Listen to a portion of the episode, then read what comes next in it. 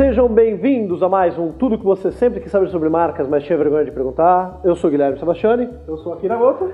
E o negócio é o seguinte, galera. A gente tá com um monte de pergunta acumulando e a gente tá dando, escolhendo pelo menos aquelas que são mais interessantes, mais complexas. E demanda um pouquinho mais de tempo. Pra, é, porque pra, senão pra... tem algumas perguntas que a gente vai responder, a gente vai ler a pergunta e falar sim, não. Então a gente decidiu fazer o seguinte: como o nosso objetivo é responder todas as perguntas que a gente recebe, a gente está montando uma série de. E são muitas, são muitas, são inúmeras, assim, enfim.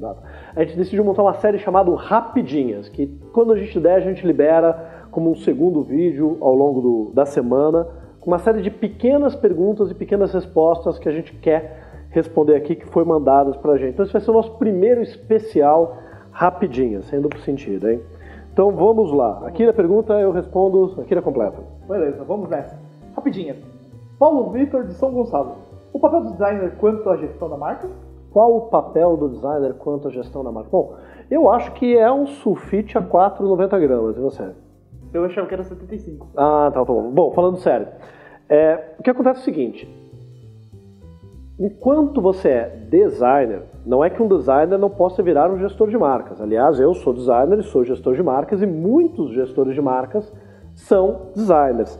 Mas o papel do designer, enquanto designer, na gestão de marcas, a princípio, é tangibilizar o posicionamento numa identidade visual, se for um designer de identidades visuais, no design do produto, se for um designer de produto. Então, como o produto pode ser uma maneira de expressar o posicionamento daquela marca, mas não há um papel que o designer especificamente tem enquanto gestor. Ele pode assumir qualquer papel na gestão da marca, desde que ele efetivamente entenda e saiba fazer gestão de marcas, branding, né, que é uma coisa separada de novo, não me canso de falar isso de identidade visual.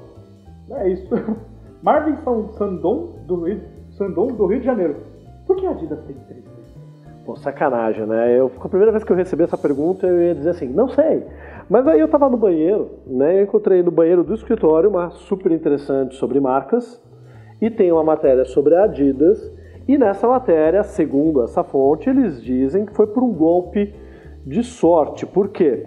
Eles adquiriram uma, uma fabricante de calçados finlandesa chamada Karhua, que diz por um, um pouco de dinheiro e duas garrafas de bom whisky, que tinham essas três listas no calçado e que não eram só decorativas, elas aumentavam a estabilidade do calçado na hora de correr e eles adotaram isso em todos os calçados, imagino eu, depois em toda a linha de produtos. Então, o que era a princípio um item de desenvolvimento de tecnologia do produto virou um elemento da identidade da marca, pelo menos segundo aqui é super interessante.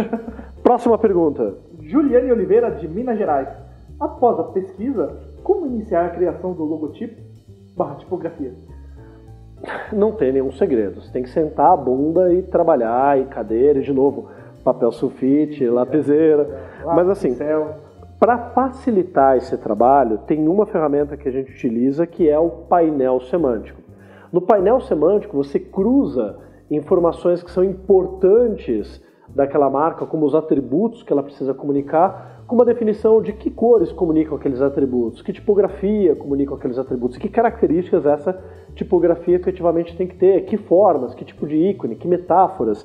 Então a gente utiliza essa ferramenta não para definir exatamente o que tem que ser criado, mas para dar uma ideia de que caminhos podem ou não ser explorados naquela marca, seja do ponto de vista de símbolo, tipografia, cores, no sentido de ajudar a comunicar aqueles atributos ou cumprir aqueles papéis estão pré-definidos. Então, o painel semântico é uma ótima ferramenta de ir dessa etapa de estratégia para identidade visual.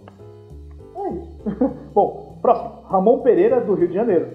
Terminei minha graduação tecnóloga em design gráfico. E agora?